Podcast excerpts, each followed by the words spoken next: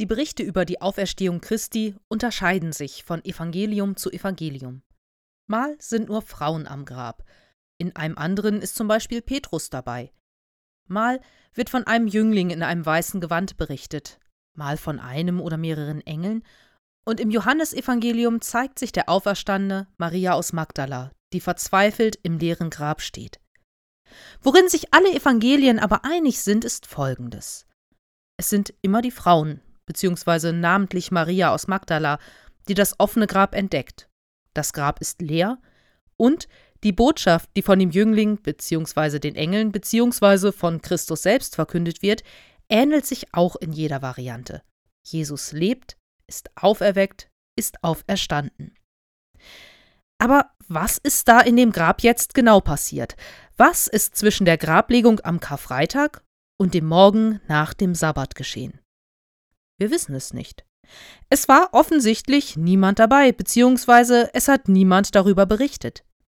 Wir können eine ganze Menge über das Leben Jesu herleiten, über das, was in der Bibel berichtet wird, über das, was auch in der römischen Geschichtsschreibung über Jesus zu finden ist und über archäologische Funde aus der Zeit.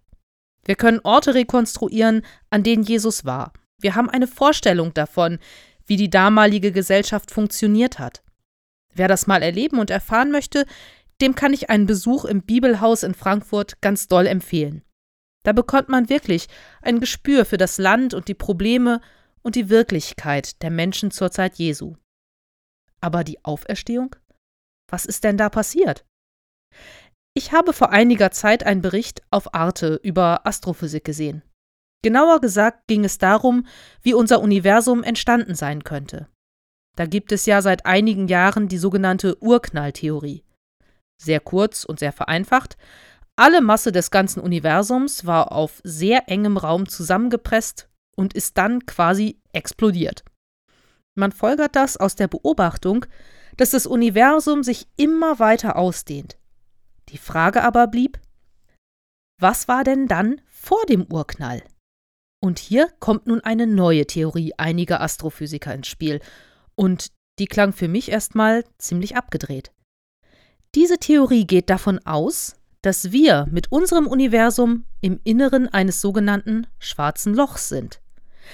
Schwarze Löcher sind nun aber auch so eine Sache. Es gibt sie überall im Weltraum. Im Zentrum jeder Galaxie ist eins, also auch im Zentrum unserer Milchstraße. Es gibt kleinere und größere. Aber alle schwarzen Löcher haben eine sehr große Masse und ziehen damit andere Massen, also Asteroiden, Planeten und so weiter an. Man kann sich das so ein bisschen vorstellen wie im Waschbecken oder der Badewanne, wenn man den Stöpsel zieht. Da entsteht so ein Strudel und so ähnlich funktioniert es wohl auch mit den schwarzen Löchern.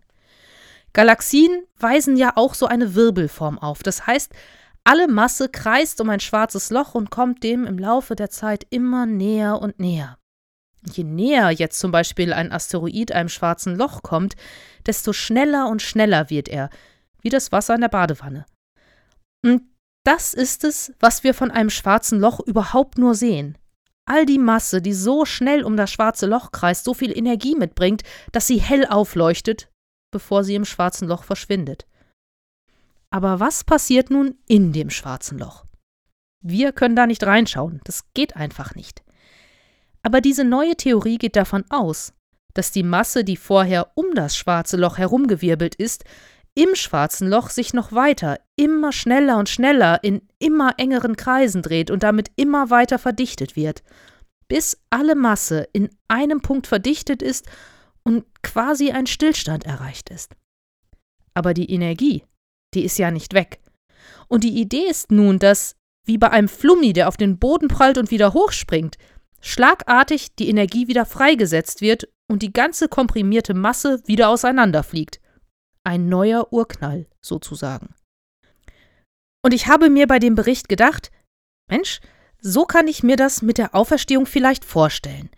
Wenn wir das Grab als schwarzes Loch annehmen, dann kreist das ganze Leben Jesu um diesen Moment, in dem es hinter der Schranke des Todes, hinter dem Stein, der das Grab verschließt, verschwindet.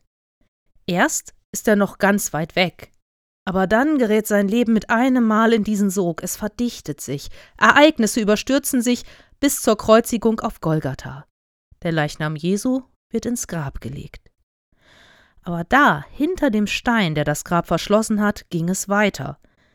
Alle Bewegung war scheinbar erloschen, der menschliche Körper zwar tot, aber wenn Jesus wahrer Mensch und wahrer Gott war, dann war da noch eine ganze Menge Energie im Spiel.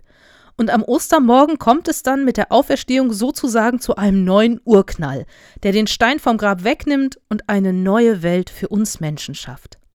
Ausgehend vom Grab breitet sich in immer weiteren Kreisen die frohe Botschaft aus, Jesus lebt. Jesus ist von den Toten auferstanden.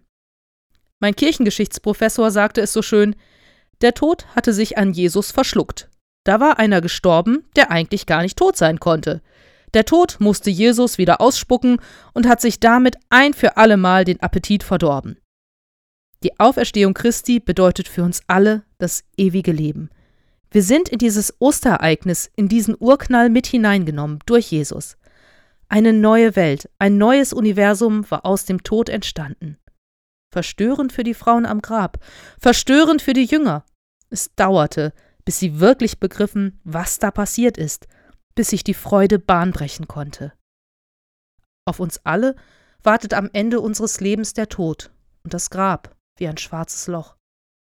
Aber nur weil wir von hier aus nicht hinter diese Grenze schauen können, heißt das noch lange nicht, dass da nicht ein neues Leben auf uns wartet.